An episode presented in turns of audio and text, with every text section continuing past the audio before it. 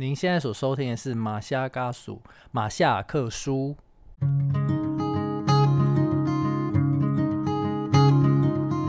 马夏嘎苏，你好吗？你今天去了哪里？又做了什么呢？是否还交了些新朋友呢？岛屿的阳光适合阅读。马昆蒂夫想跟您做个朋友，并分享我今天读到的一些心得。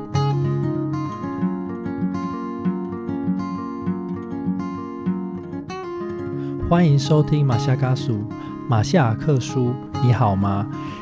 这么冷的天气，是不是该准备去爬山了呢？你准备好了吗？我们今天呢，邀请来一个来宾。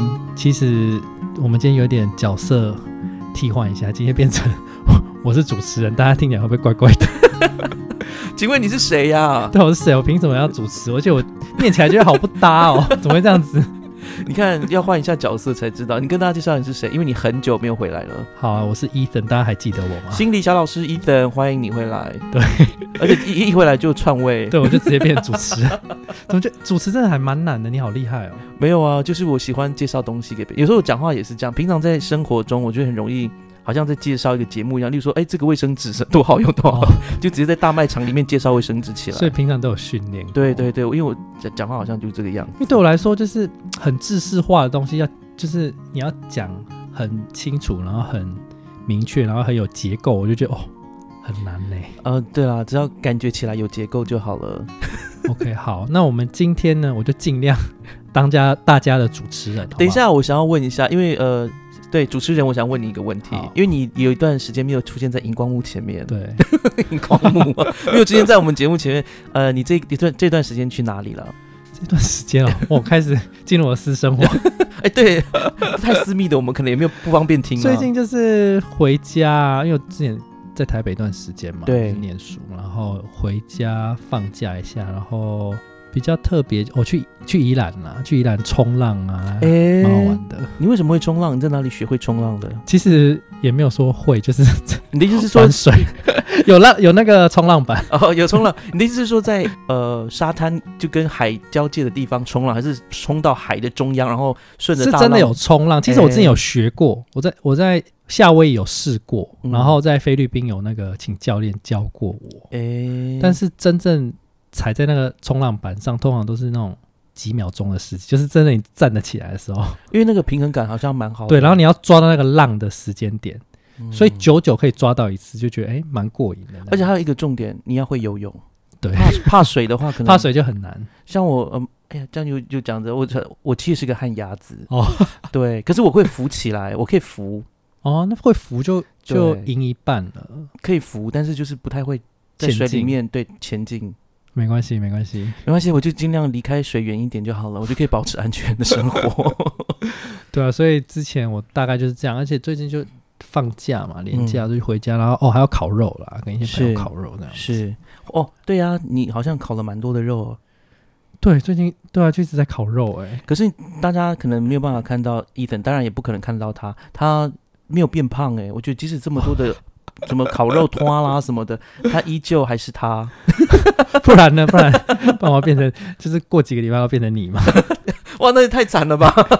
哎、这样这样人身攻击没有人身攻击，这叫呃，告诉他一个事实。哦然后开始，还好啦，就其实也不太爱吃，就是有时候你去烤肉，嗯但是你就是看着他们烤，你吃一点点那样。哎、我说真的，秋天真的是食欲之秋。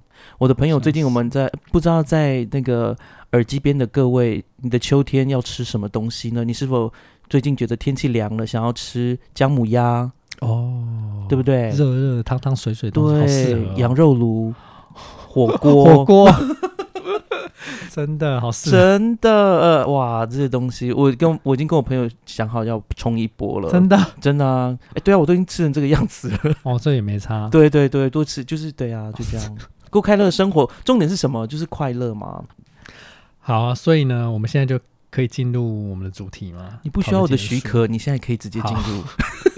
上菜啦。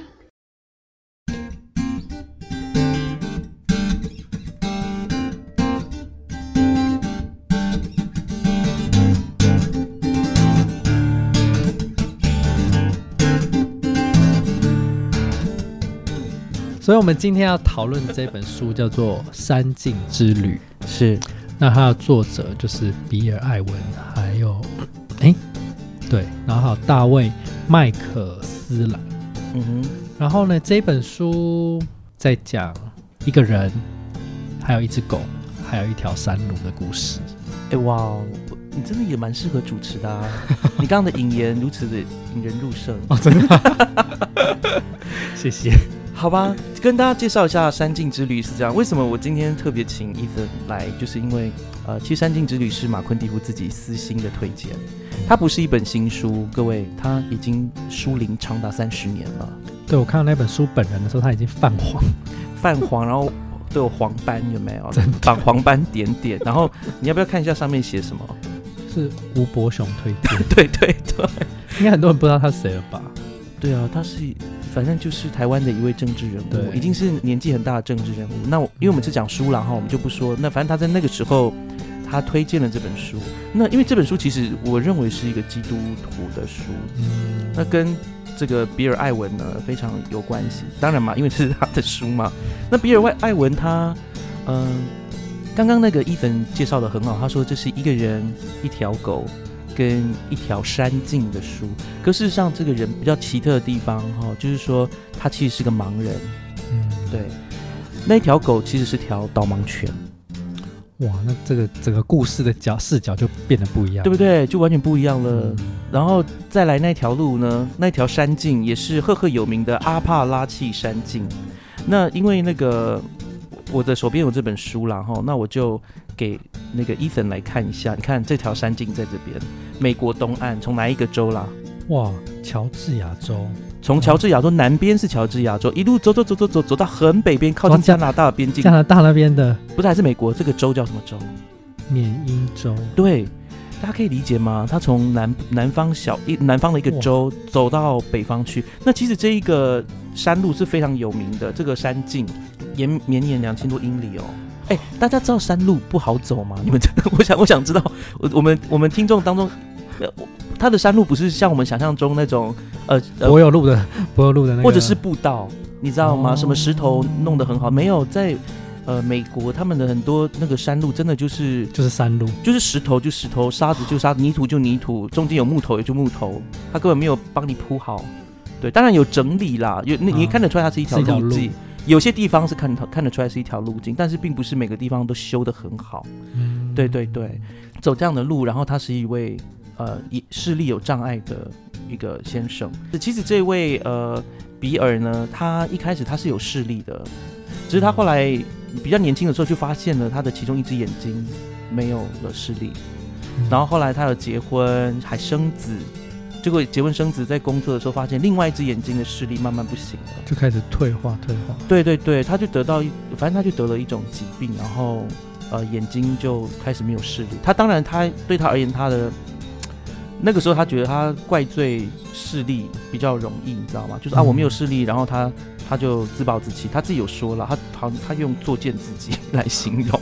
就是怪东怪西怪别人，对，然后就是嗯怨天尤人。那那个时候他其实也跟他的妻子就离婚了。哦，也可也可是他自己说了，他之所以会离婚，其实也不是妻子无情无义，而是他自己就是情绪的管理很不好。对，嗯我想这个只有也不是只有啊，我大家如果都有自己的家庭的话，你们可以在家庭当中看到，就是父母亲如果自己的情绪没有掌握很好的话，那种那个那个状态，嗯，对对对就很容易很容易影响到周围的人，特别是当他身体状况不好的时候，嗯你那时候造就是造成你周围的所有环境还有人嗯，都会有一些心理上面的的冲突跟压力嘛，所以我也是可以理解啦。是那。他其实他那个时候走的路有多远呢？他是说大概两千一百六十八英里。然后这个走这个阿帕拉契山径，我先介绍一下阿帕拉契山径嗯好了，因为大家可能不了解。阿帕拉契山径其实古呃比较早一点的时候是呃印第安原住民，我这样讲印第安原住民，希望大家不要觉得就是美国印第安人啦，哈、嗯那他们那个时候一开始就是一个自己的一个可以讲物资交流的一个地方，嗯就是透过这沿线哈，原住民可以物资进行交流。后来呢，但是呃，欧洲人就是入侵美洲大陆嘛，对不对？然后慢慢的变成欧洲人呃，就是我们讲说，嗯，在美后来的美美国白人，他们就是在也那也在那里变成一个商互通有无的商道，可以这样讲。嗯对，那直到后来呢，面慢慢的那个马路啊、道路的工程越变越好，就没有什么人在走这条路了，它就变成一个可以像是休闲的一个嗯山间活动、娱乐的一条路。那这条路我真的很想走，因为其实如果喜欢走，真的是很喜欢爬山、践行。我们讲践行好了、哦践行喜欢践行爬山的人，其实这条路应该都会听过。然后在美国人也很多人，他们就喜欢走这条路。对，有的人的方式走，他们走的方式，我我像这一位这个比尔，他是从南方的乔治亚一路走到缅因州嘛，嗯接到北北方很冷的地方。嗯我印象中缅因州好像是牡蛎还是什么，就是他们很有名的。哦，就是海东海，对对对对对，缅因州也是那个谁啊，呃，Stephen King，就是那个恐怖小说的哦哦，他就好像就在那边嘛，他的很多小说都在那边写的嘛，因为他就是很荒凉，哦很容易闹鬼，冷啊对对对，很 很容易闹鬼，很很湿的感觉。有湿，但是主要是很冷，而且很荒芜。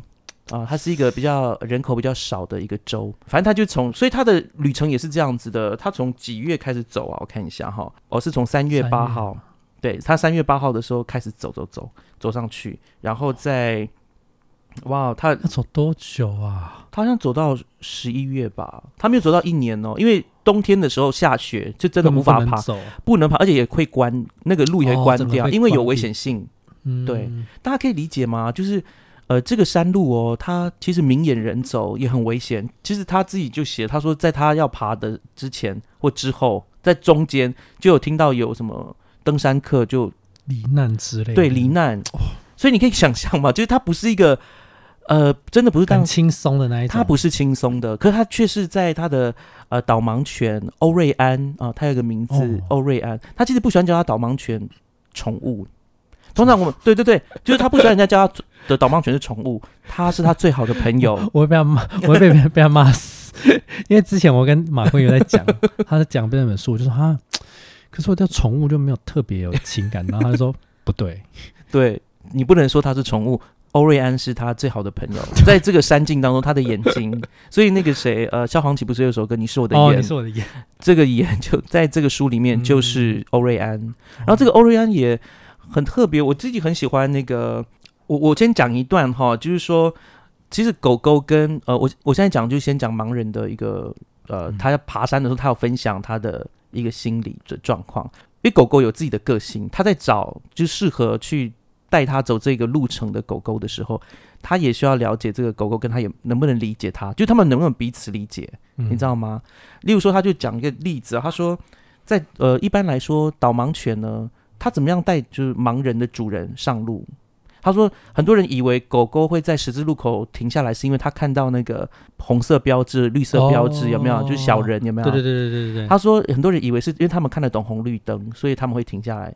然后这个比尔就是这个作者，他就说，并不是的，其实狗是色盲，它无法哦分辨颜色。它停下来纯粹只是因为它有被训练说，你在路口的时候要停下来，让那个主人知道你来到一个路口，我不前进，然后让主人运用声音，哈、来知道要不要前进。例如说，车子过来或过去很远，对不对？你感觉好像车子很远有车子，那你就静静的等待。或者是你没有车子，所以大家在嗯台湾的十字路口走路，你没有发现有些路口会发出哔哔哔哔，或者是鸟叫，哦，有没有？那些其实都是让盲人就是能够去去辨识说这个路口我能不能走，所以导盲犬是没办法判断那个，对他没有办法判断，他只哦。我我不知道导盲犬能不能判断说，例如说哪种鸟的声音它可以走，哦，这个可能还可以，但是如但果主要是他只要到路口就会对对，他到路口就会停下来，然后就哦会、长知呃，识，对对对，所以他就说跟这个导盲犬之间的互动真的非常的重要。反正就其中一个故事是这样子，这个比尔他有说了，他在爬这个山径的时候常常会跌倒，嗯，而他其其中分享的一个故事呢，就让我们可以知道说，欧瑞安跟他是怎么样的一个唇齿相依、彼此相伴的故事。他说，因为你在走的时候呢，应该是这样讲啦，因为那个欧瑞安他受到的那个训练，在当他接受这个导盲犬，这个欧瑞安他是走的是平的路，有没有？都市里面的，啊所以事实上。他还不太了解怎么走山路。哦，所以有一次就发生一些故故呃，发生一次这样故事，就是欧瑞安就是小狗狗哈导盲犬，它就漏掉了一个石头，就是说他应该有一颗，就如果说路上有什么障碍物的话，他要停下来，下来，或是干嘛的，可是他没有停下来，导致呢比尔也就是主人公摔个就四脚朝天，而且大家不要以为他是就只是摔倒，他身上登山客身上要背什么？哦，很多各种的那种对，如果你器材、啊，我就说了，，如果你是一个呃老练的登山客，或者是偶尔在看电视上看到登山，你会看到他们背背上的背包都是二十公斤、三十公斤的背包，他这边是讲八十磅，所以他是个盲人，呃，他会跌倒，八十磅的身东西在身上，所以那种他就是他的形容，呃，我觉得很好笑，但我知道是很痛苦。他说这种跌倒可不是脚趾头踢到人行道的石头那样容易，哦，就只非常痛，你知道吗？四脚朝天，因为他又看不到。好恐怖对哦，然后他说：“好，这这个不是重，重点是当他费力的从泥泞当中撑起身子的时候，他听到欧瑞安就小狗狗在一边好像做错事那样，等着受罚，发出低鸣的声音，就这样嗯嗯那种声音，大家可以感觉到，其实我还蛮会模仿的，就是类似这样。狗狗有养狗的就会知道，狗有时候会，它会他不好，就是不是不好意思，就会难过，你会听得出来。啊，对，然后这边我觉得这个作者，其实这作者打开我的心，在很多方面打开我的心，嗯这也是为什么我觉得我想要分享这这本书。他说，再回到刚刚的那个，他说欧瑞安看我跌倒，他认为是他的错。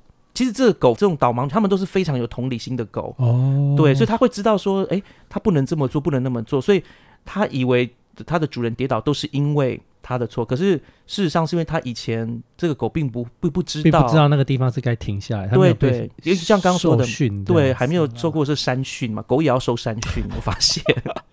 然后他就说，可是他也不知道怎么安慰他的狗狗。哦，那他还哦，他还要安慰他的狗狗，对呀、因为为你知道狗其实他们很敏感的。这个这这个在这本书里面，如果大家喜欢狗狗啊，或是干嘛的，就你就会知道说，哦，好，那你可能需要怎么样的学习。再来就是说，他为什么会走上这个山境之旅？嗯那我现在就是要分享，就是对于呃失明者啊，或者是所谓的瞎子的一个、他的他们的一个心路历程。其实我们可能偶尔会看到在路上，因为我有一次就是这样，就在路上看到有一个人，就是我想他为什么拿棍子去打我的小腿什么的。哦，他打到你了，对对对对对，因为我没有注意到他在后面。哦，我可能就是在行呃，就是骑楼那边，哦。可能就站住了，我就觉得，哎、为什么突然有人用一个棍子打嗯我这样？我后来发现，哦，原来是一个啊、呃失明的一个哦。人。那好，他就在讲了，就是说这个比尔呢，他当然是从有视力到没视力，嗯。而且他后来也就是欲振乏力。啊，就嗯。呃，对，因为你大家知道这种事情。我觉得从有视力到没视力这种可能更难呢、是非常的难，因为你如果你从小就是没有视力的，你其实已经习惯这种状态，你也不知道、你没有比较的状态。嗯。但是当你拥有的东西被剥夺的时候，那种我觉得那种心理还有那种生理的适应可能更难呢、我我谢谢你刚刚这样说。那个其实比尔他有说过，他说海伦凯勒大家知道他，哦。他曾经说过一句话，他说：“眼睛看不到，倒是还可以忍受；最让人吃不消的呢，是人们对瞎子所抱持的态度。也就是说，可能我们会觉得说，哎，看不到东西，当然这个是一个很难过的事情，啊会觉得很无力。因为其实我自己在我，因为我之前有一段我的时间，我的视力有一点问题，哦对，真的是就到达，就是我就无法看这样子，真的很夸张，对。然后我那个时候就很感激，我还可以阅读，你知道吗？对对对，所以我想这可能多少也是呃，那现在马昆还呃马昆蒂夫还是看得到东西啦，哈，大家不要为我难过。我是说有一段时间，我觉得我的视力真的是啊一个很糟糕的状况，甚至出现乱视，就是说呃东西好像变成我对我而言，它不是立体的，而是是全部都叠在一起，然后无法分辨。远近这样子，那个时候是视力到这个样子。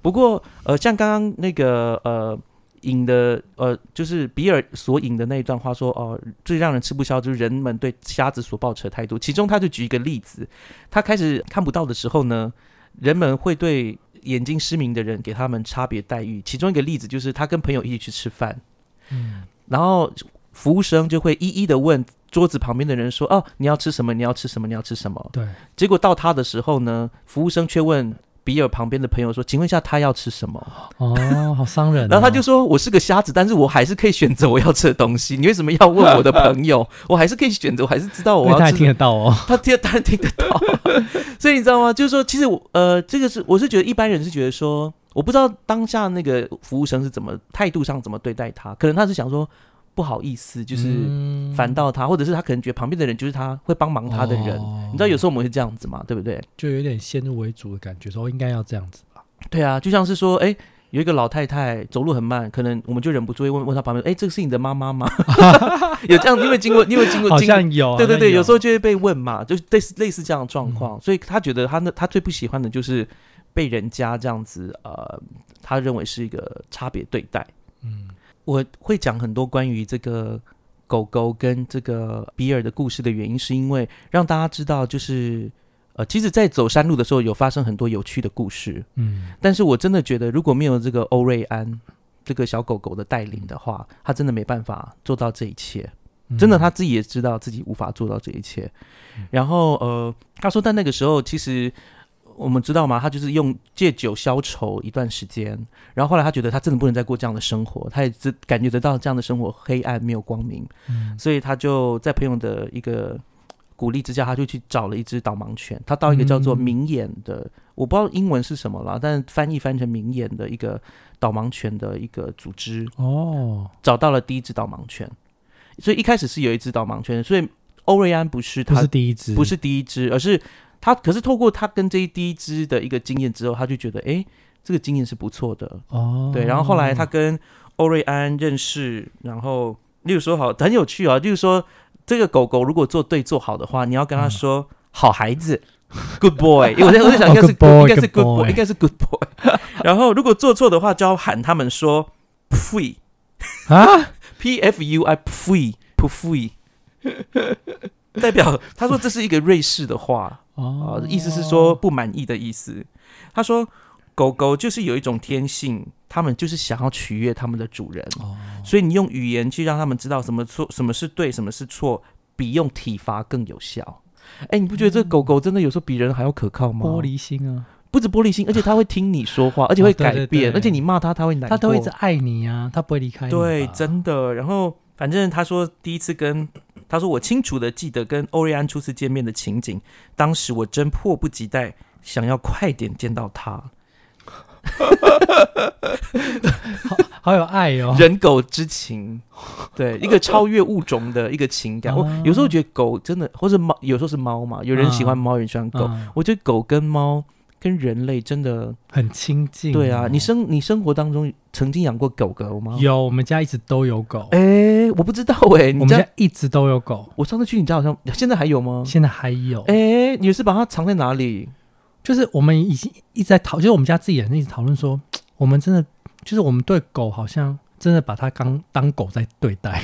但我想想，这样也蛮合理的、啊，它就是狗啊，你说一直没有把它当做真正的家人对待，像对对，没有把它当成人在对待它，没有像比尔这样子了解，还去了解它的个性，对，然后了解它现在是快乐还是难过。对对对对对对，我们就是把它当成就狗，这样好像不太这样行，这样这样 OK 吧？这样我我告诉你，，有一派的人是这样子，像我爸爸，嗯。因为原住民就是会自己养狗嘛，嗯，他说狗就是畜生，你不能嗯。让他觉得他是人，未来他会把你的家当做，就是对我们而言啦，啊。有这样的禁忌。哦，对对对，不会让狗真的就呃，我后来在看一个俄俄罗斯猎人的，嗯，因为俄罗斯不是有动员吗？对对对，就是冷冻的冻啊，平原的原。那他们那边有一些猎人，嗯然后他也是一样，那雪橇狗或者是什么狗，哦他们不让狗进屋子，哦，而且他们不会让狗上他们的雪橇。也就是说，前面的如果有，当然是如果这个狗受伤的话，你会把它抱起来。可是如果这个狗它不能跑或什么，它就是不会让它上它的学校。就是要有一个限制嘛，就是对，它就是让它有它自己的对它让那个狗知道它是一条狗。对，哦我所以我我我那时候在，当然他也是把它当家人之类，但是他们就是要很严谨，嗯你知道吗？就是让、呃，我不我我不知道你有没有看到一一个电影叫《多哥》，Dogo。没有 Dogo，好，如果未未来有空我们再讲这个电影哈，因为反正简单讲就是那只狗狗或那时候就教它不要上床，因为嗯那个主人就说床是人睡的，不是狗睡的。后来那个狗终于学懂了，嗯对直到有直到最后主人还是把狗抱到床上，因为那个狗已经快死，然后不是快死了，哦哎、它有有吗？对，那个时候狗快要死掉，看起来快死掉的时候，他就把它抱到床上去照顾它，意思就是说我把你当家人一样的。哦哦，也是很令人动容，对不对？人狗之情。所以你们家好了，我们尽量把它看成人类。对，但是你要跟他讲，你只能睡你的地方，你还是不要进来我们的房间这样子。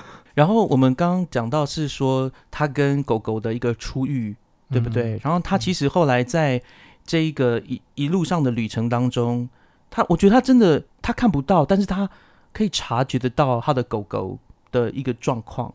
就是有时候人人的感官，当某一项被剥夺的时候，我觉得嗯其他的感官就会大量的增增强跟强化，让它其实变得更敏感呢。他说，呃，他在走了大概五百里哈，五百英里的时候呢，他发现一件事情，他很在意他狗狗就是随时的细致变化，他非常的关切这个欧瑞安。我不要讲狗狗好了，因为他把它当伙伴的话，嗯我就叫他的名字欧瑞安。拟人化，对对，不是拟人化，是真真真真实人类对他就有点像一零一中狗，就是他们是有他的个性哈。就是说，他说这他就一开始就非常关切欧瑞安的生理跟心理的反应。例如说，他们刚刚其实狗狗，我刚说了，它平时在平地训练，即使它有给它一些山训，一点点的山训，嗯可是狗狗也在，你知道，也在也在也在适应，嗯，就像。主人这个主人也是一样，他也在适适应应那个狗，适应那个狗跟那个山境。对对对，其实如果爬山的人就会知道，其实前一两天很痛苦，可能很容易有嗯什么水泡啦，脚底长水泡，嗯。或者是呃其他的部分。那他说他发现，因为他们刚刚呃爬山的几天呢，欧瑞安的腿磨破了。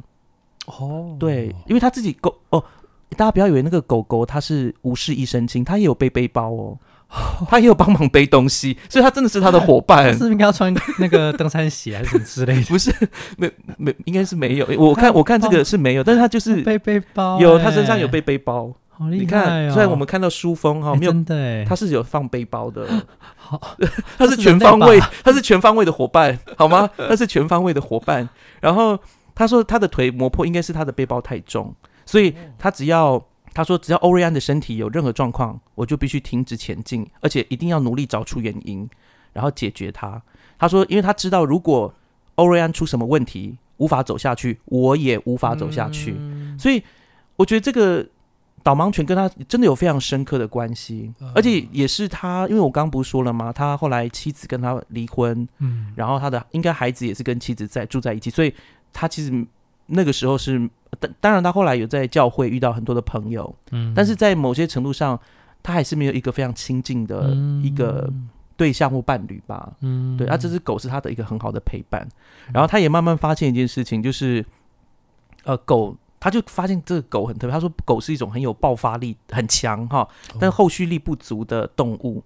所以呢，如果要它能够好好走完后面的路的话，就必须要培养它所需要的所有体力。哦，对，所以，例如说好了，他说，诶，这狗爆发力很足够，但是走不远，那怎么办呢？就是要常常停下来。嗯，就是中场休息一下才对可以继续。可是你知道这个有多难吗？是因为其实我我我的难的地方是在比尔他自己，因为他其实呃，我待会再跟他大家讲，就是他这个旅程他是有一个行程的规划的。嗯他当然希望可以在我刚刚说的冬天就会关山嘛，对不对对？把山关起来，那个山径不能走，所以他其实是有一个时间压力。但是他为了这个狗狗，为了能够持续走下去，他也放慢了自己的脚步。哦，对然后那个狗，对对对，所以呃，我我觉得蛮奇妙的。我觉得在这里面，我就觉得好像有一种很很美的依存关系吧。嗯，互相依靠嘛。对对对，而且反正这个狗狗，你在你在读的时候，你会觉得，哎，这个欧瑞安真的很可爱，真的很可爱就，很有那个个性，它的人性都展现出来。狗性嘛，狗性还是人性？你说你说它的 对，呃。反正我就是很喜欢这只欧瑞安，然后它嗯看起来就有点像狼狗。我等一下我给你看一下照片，哦你看这个这是狼犬呐、对，因为在这本书的中间，其实这个虽然是三十年前的书哈、嗯，应该说对，然后可是它却有彩色内页，怎么那么厉害啊？彩色内页里面就是放一些他们当时去爬山的一个照片。呃，等一下会告诉大家为什么有人拍这个照片哈。因为狗狗的背包真的比人的背包大，是什么状况？所以大家知道吗？欧瑞安真的很辛苦，而且这只欧瑞安真的就是狼犬，像就是警方会去缉毒的那一种，警？犬那一种，对对对对对，可是也只有这么强哦，够力的狗狗才有跟办法跟它走完全程啊。嗯，呃，对我我而且里面有一些内页，你看这个，嗯，我刚我在看到呃，大家不知道有没有听过台湾有个地方叫剑龙岭，剑龙棱还是剑龙岭？哎，好像听过，就是它是非常难走。我告诉你，这个 作者比尔他就跟他的狗狗一起走，就类似，对，就是像这个样子，这个太难爬了吧？非常你你评评理真的你自己说，这个明眼人是不是也不敢爬？这这个这对我觉得这个有难度哎，这个有难度，然后很斜，真的非常斜。然后这个人他看不到他，你看他这个照片里面他是拿着他的那个盲，这叫什么？而且那个那个他的那个杖哦手，杖，对对对，他那个是他那个光滑面根本就有时候都踩不到那个支支支撑点，对而且呃的，我们有跟哥呃就跟哥哥讲一下，他这个旅程就是走到就是后来连山都，因为你知道北美那边呃气候是温带气候嘛，大概九月搞不好十月高山就会下雪，下雪了，其中一个其中一个那个呃照片里面是他们走在雪地里面，对好。强哦，对他们还还有一段，好，他们好，反正后来还有遇到，就是要过河，还掉到河里面。对对民，他说对那个失明的人人而言，掉到河里面是最可怕的。这因为你不知道你要去哪里啊，对，你就只能你只能随波逐流吗？而且你的手要握哪里？你怎么知道这个东西对啊，有没有？对，你知道，我就觉得他真的很很有勇气去做这件事情。好，那我们现在要讲这个策动他的一个主要的力量。嗯啊，就是策动他啊，策动这个比尔想要去爬这个山的主要的力量。嗯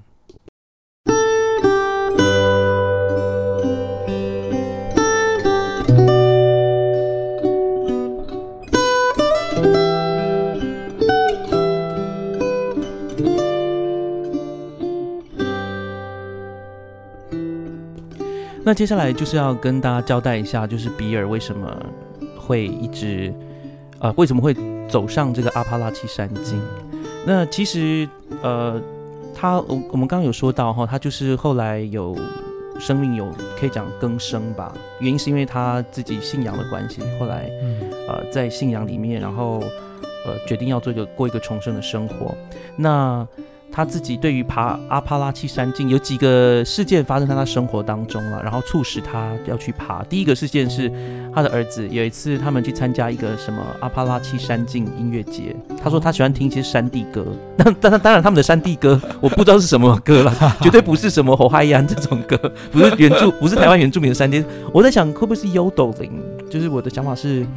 你知道在山里面可能会听那种吉他伴奏的，或者是有一些印第安的，哦印第安的传统的对对对，有一些排呃排笛啦，哦。或者是一些其他的拟动物的音乐，我不知道是不是那种音乐啦，嗯反正他就是，其实呃他的生命其实后因为后来他有养这个导盲犬，然后他也试着跟家人有一个好的关系，他有一个儿子叫比利啦，嗯。他是跟他儿子一起去听山地音乐节，哦，然后就觉得哎好像爬这个山径是一个选择这样子，就有被召唤的感觉。对对对，哎，我要跟你讲，这个就是你要你引到一个重点。哦他说，他一直觉得说他没有没有一直跟他的孩子啊比利跟强纳森有什么样的好的就是关系关系。可后来去了音乐节之后，他就发现，哎，在那个山境当中，他不是参加音乐节嘛，嗯他觉得哎感觉到神的创造的美妙，还有就是他觉得他的灵魂得到了苏醒，然后他觉得他的人生有一百八十度的大转变，那他就祈祷，他就祷告说：“主啊，我真的感谢你赐给我的一切，还有加在我身上的事情。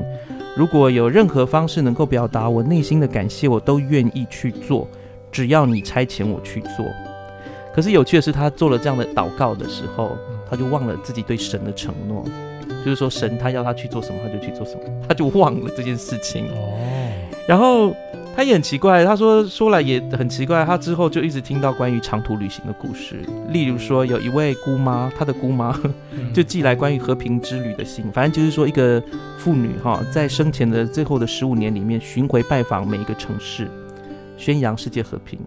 嗯后来他又收到了关于一个叫泰瑞福克斯的故事。他这个泰瑞福克斯是一个得到癌症，然后必须截肢哦，截掉一一条腿的年轻人。他为了替癌症的患者募集基金，走遍加拿大的全境，哦而最后却因病死在旅途之中。他说：“当然，这些东西多多少少就给他一些，在他心中有一些火花。他就一直收到这这方面的讯息。对对对，然后他其实也真的没有什么样的心思去想应该怎么做。可是他说他有一个感，这边像形容，他说我就是没有兴趣去走阿帕拉契山径，一点兴趣都没有。但是日复一日，这个念头越来越强，最后他也不得不向神祷告求饶说。因为他的念头，他的感觉就是神要他去做这件事情，他心中一直有这个想法，说要去爬阿帕拉契山径。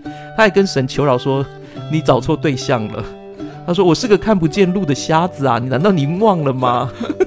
所以他一开始就觉得他什么都愿意做，可是后来就开始那种矛盾心态。对对对，所以他后来反正在这个祷告，他说不要找我。这个祷告一个礼拜之后，他更确定，哦，就是神的，就是上帝要他去爬这个阿帕拉奇山径。上帝真的很幽默哎，对啊，而且身边的人都觉得很困难，对啊，怎么会做这种就是他完全想想不到的事情？是，而且他，我真的觉，我真的觉得当当这事情来的时候也很特别。不过他在这这边有提到，他说，呃，因为我现在就要讲到为什么中间会有那些照片，我们刚刚看到就是爬什么像那彩色照片，是因为后来他的这件事迹呢，呃，现在地方新闻引起。大众的注意，嗯，后来在获得了全国性的关注，哦，因为大家就是因为你知道那个路就是不好的，即使它是个践行的路，当然它不是登山攀岩，但是它不是一个容易走的路，而且走的路程之长，就一定有它的难度在。对，大家就觉得这个难度，我想在某些方面也鼓舞了很多人吧。就先是好奇心，后来就鼓舞了很多人。那他要提到，呃，我我跟大家讲一下这个阿帕拉契山径，其实并不是像大家想的那么的，呃。在深山里面不是的，它有些路虽然难走，但是也有一些路段，它是在大马路的旁边，甚至高速公路的旁边。所以他说他在书里面有讲，他说他在走一段路的时候，他就觉得很不真实，一直听到旁边有车子。对 对对对对，他就一直听到旁边有车子，甚至有一段的路径，因为那个时候阿巴拉基山径本来一开始是没有开路的嘛，没有现代的道路，可是后来为了什么商业啦，或是开发的需求，也就是会贯穿它或者怎样，所以有一些路段呢，它是走在平地的路段道路上。对对对，所以跟大家想象中哦，都在山里面没有的，它只是。常常需要一个人在山里面，但是不是都是那么深山的概念。那也回应大家另外问题，你可以想说，哇，虽然他的狗狗欧瑞安会帮他背很重的东西。他自己也背很多东西，那可是他们的补给品总是会用完吧？没错，他的确那个补给品用完之后，或是用完之前，他就会下山，就跑到旁边去嘛。下一个站，对对对，站的概念。他那个阿帕拉契山境附近啊，沿途呢都有一些就是呃山屋，可以这样讲，还有就是补给品的地方。对，那如果大家对这个阿帕拉契山境呃的这个路程怎么走，或是会有什么样的状况，其实我觉得你们可以去看一个电影，叫做《别跟山过不去》。他讲的也是一样，听起来对对，好冲好强哦。对对对，他就是在在讲的，就是说，你如果需要，例如说你的衣服很脏了，你怎么样了，你就下山去洗洗，然后你再上山。对，所以基本上它其实是这样的一个旅程啦。让大家讲一下，有难度，但是并并不是到达说它是孤立无援，要在不是荒野求生的概念，它不是荒野求生，它只是践行，但是仍然它是非常困难的一段路。嗯。好，那我要讲一下，就是他在走这一段路，我觉得这一个点蛮蛮美的，而且几乎可以到当做我们今天的节目的快接近尾声。嗯，他这样说，因为他在呃山境之旅的当中呢，他发现他能够打开另外的眼睛，去看到这个世界的美好。那怎么说呢？好，这边他是这样写，他说有人问过海伦凯勒哈，就刚刚我们也有讲他的那一段话哈，他之前我们刚刚引的话是说。他觉得比起看眼睛看不到任何东西，他觉得人们对于呃失明者的态度更让他觉得沮丧。啊，海伦凯勒他也说了一段话，他说：“呃，有人问过海伦凯勒，你能看得见这个世界吗？”他说：“我当然能够看见，这也是为什么我会这么快乐。你们是用眼睛看这世界，所见到的是人所创造的世界，而我却是用心看，我看到的是神所创造的世界。”所以，呃，他他自己说了，当他每次在路上走的时候，或者是他，因为你知道，其他的山友，因为他们在山里面这样践行的时候，有的人会跟他同行，有的人会跟他就是错身，对，然后就会遇到，然后他们就会聊说啊，你的前面有什么什么很美哦，或者什么的，就会跟他讲。然后他说，他就会想要学习海伦凯勒，用心体会大自然的神奇跟美丽。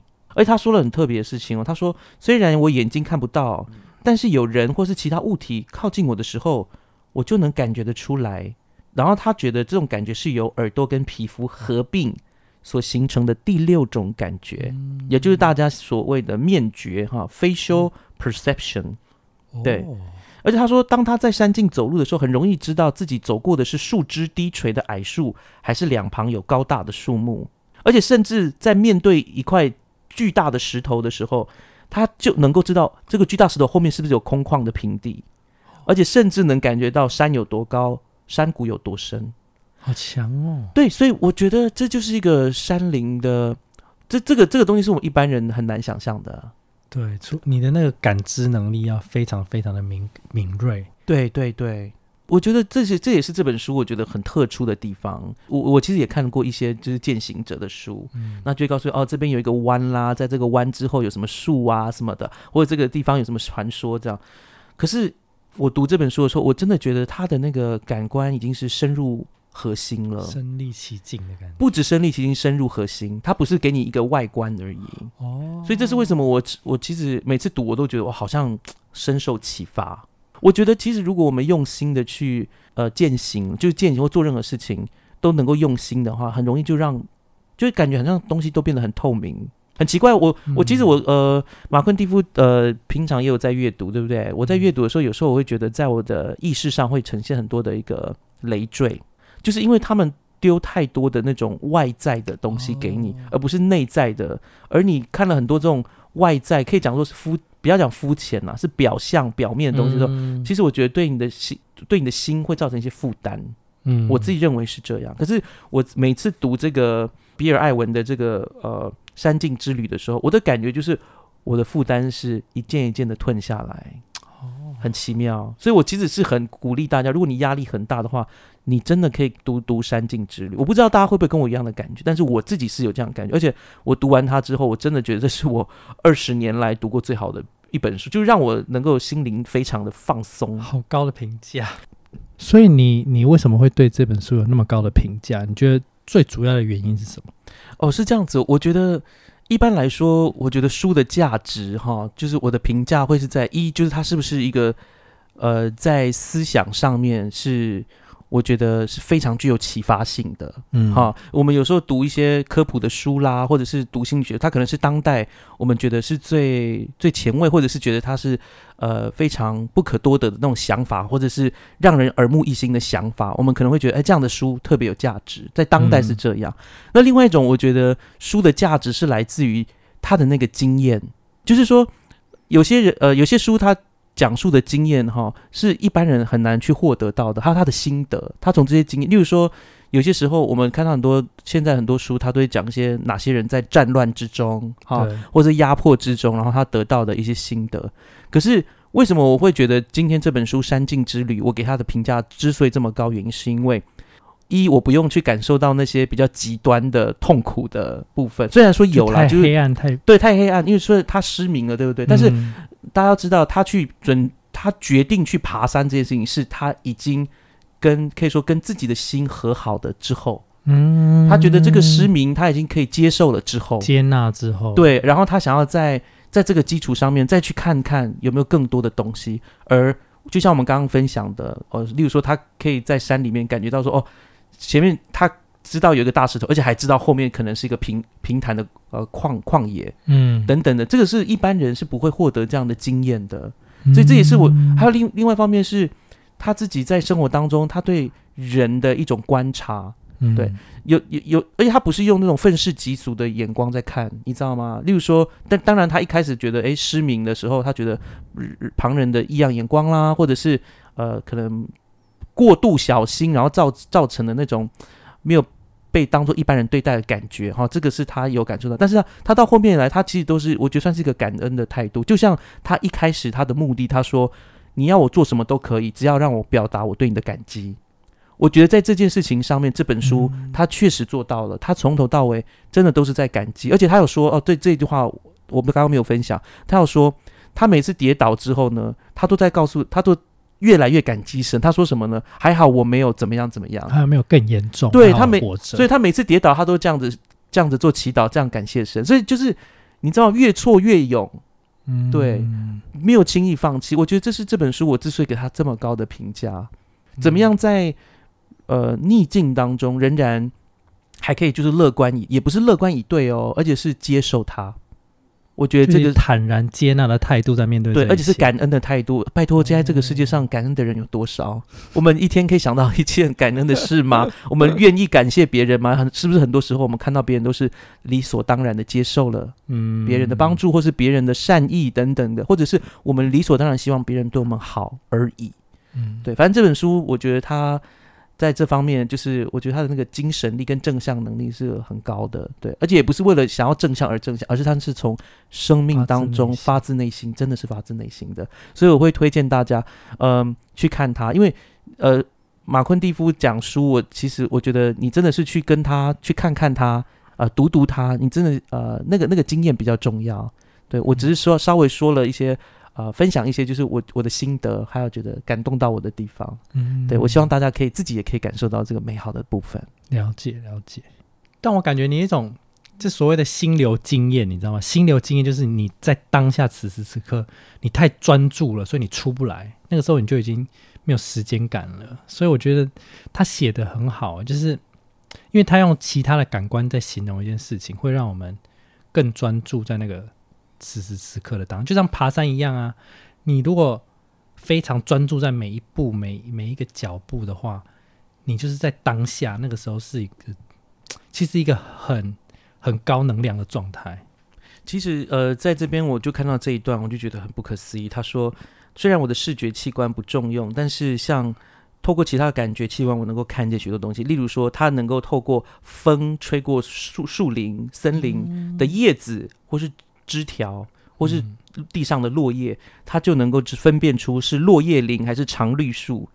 对，然后有时哦。他能够，他就说他有时候听到树发出很像人的低语的声音，这个也是非常非常特别。好难想象。对，所以我的意思就是说，透过这本书哦，一个盲人哈、带着一条呃，就是不是带着一条，就是透过一只导盲犬的帮助之下，走过了这个山径之旅，他所感受到的跟大家一般是不一样的。然后呃，我真的非常推荐大家可以去看《山景之》。另外呃，有人会说，哎，那其他还有什么东西？因为这个书我觉得蛮丰富的，你就自己去看他怎么嗯，克服哪些地形也好，或者是他在哪里跌倒，因为有有一段时间他就跌倒的很严重，就很厉害哈，然后不得不休息一段时间。还有就是越到后面，因为天气的关系，我们我们有讲嘛，就冬天不好爬，很冷，嗯他甚至有一次就被围困在雪山之中，然后大家都以为他被冻死了，直到就后来被找到。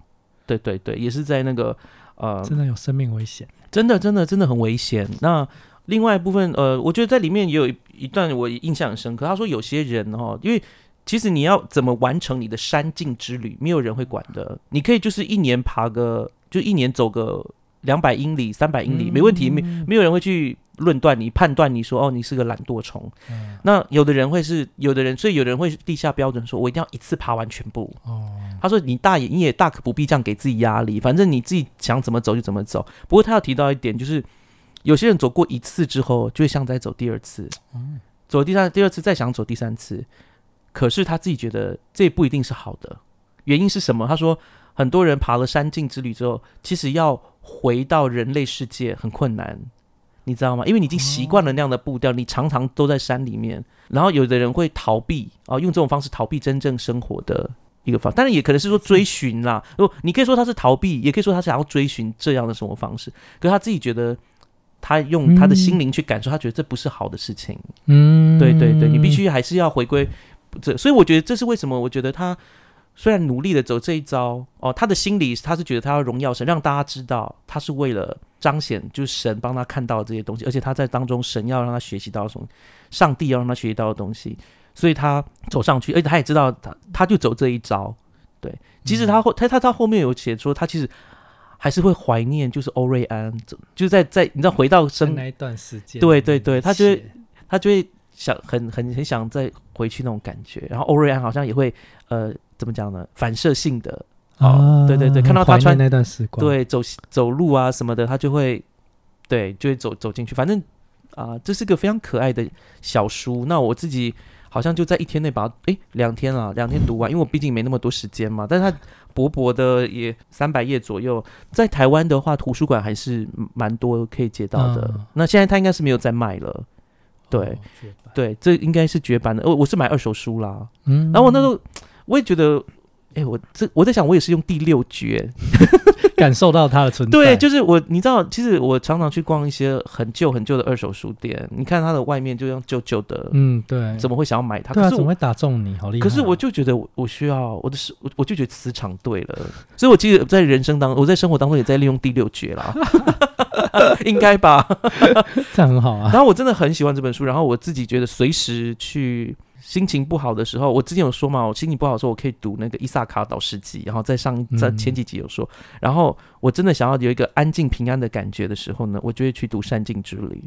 它就是它的那个 label 对我而言就像《湖滨散记》，但是《湖滨散记》有很多是制式上的，呃，我们一未来一定会介绍《湖滨散记》，因为我自己本人非常喜欢《湖滨散记》嗯我相信也很多人都喜欢。但是这个《山境之旅》真的是这近二十年来我读到的书里面我最喜欢的前十名。太高的评价。对呀、好高评价、哦，怎么办？大家会不会以为我的选书的 level 在这？可是没有啦，是真的啦，因为我因为我自己很喜欢，就是去沉思一些生活当中的事情，而且它我觉得就像旅行一样，就是你会有一个不不同于平常的看法，你的知觉感官都会全部打开，你的心也会打开。那我觉得山境之旅让我不用去爬阿帕拉契山境，也可以感觉到那个平安。可是我说真的，我看了这个。东西之后，我就好想去爬爬阿帕拉契山径，因为我最近除了这本书之后，刚刚说了嘛，别跟山过不去，嗯，然后太多爬山了。对阿帕拉契山境其实真的很有名。他就在召唤你啊！哦、no，不要拒绝他。我我可能要跟一个朋友，不是因为我没有欧瑞安，我可能要跟一个朋友一起去。你可以找一只猫啊，那应该回不来了。不是那只猫会使唤我，你知道吗？狗狗还会帮你背背包，猫没有办法，对，它只会乱跑，然后去抓一些死的鸽子回来。有时候猫真的你知道就会乱抓一些东西。好，不知道各位对今天的节目有什么感觉？我想要问 Ethan，因为你刚刚听我讲那么长的故事，觉得就是说，你可以很感同身受的，就像你刚刚解释的那些，你眼睛看不到的时候，嗯。你的感受不只是说平常的感觉而已，你甚至可以看到石头后面的东西，对。你可以看到那些用声音跟你的皮肤感觉到的东西，所以让我觉得说，其实有一种领悟啦，就是很多重要的东西其实是看不到的东西，就像是一个建筑物，你看不到它的地基啊，但是其实地基是最重要、最重要的。嗯那个房间里面什么东西最重要？不是什么桌子椅子，是氧气。如果没有氧气，你就死掉了。嗯所以我现在想到说，其实我们有时候太依靠眼睛或者是感官的时候，你反而就是看不到真正重要的事的东西。特别是我觉得心灵层面这种东西也是很重要的。对。哎，这就是为什么我今天会把这个山境之旅放在自助餐系列。嗯对，因为我想他用人生的这段经历，哈，这个作者比尔比尔艾文，他用这个呃经历在告诉我们一件事情：其实我们的我们的人是有其他能力的，嗯超感官的能力等等。而我们如果是活在一成不变的一个生活，或者是生活在这种每天就是只忙着去处理代办清单上面的事情的时候，有很多事情我们是没有做到的，有很多事情是没有呃去享受到的。生命嗯是一场盛宴，这是我相信这句话。嗯生命是一场盛宴，所以我们自己要呃想办法怎么用其他方式去 enjoy it，然后。嗯放在自助餐也希望就是大家听到这个一个盲人跟一一只不是对不起跟一个导盲犬，不要讲一只，伙伴，对对对伙伴跟伙伴哈、这个动物伙伴，然后比尔艾文对不起这个我也要讲，我刚忘了讲，其实比尔艾文在走这一切的时候呢，他有一个 support team，就是有一个团队在帮助他。嗯对，就是他他们不是就是一直都守在他旁边啦，是说路上有一些朋友会固定跟着他，就是在某些路上他们会跟着嗯走一段，然后后来就没有。还有就是那些呃物资呃供给团体，他们会寄东西给他，寄信。那个时候还没有那个手手机，然后手机不普遍，所以顶多就打电话，甚至是都是送信嗯啊、对，然后反正这是一个虽然发生在三十年前，但是我觉得现在还是非常适合来大家去增增进身心能力的一本书哦。最后还有一个东西我刚刚忘了讲，还有一件事情就是他从头到尾他都知道自己的目的是什么。他这八个对他的目标很明确，他觉得是神要他走这一个，所以我们在生活当中，如果能够找到自己的目标，那也是非常好的一件事情。那我们就祝大家有美好的，继续有美好的一周，然后我们可以下次再见。好，加油，拜拜。无力囊，拜拜。喜欢我们今天的节目吗？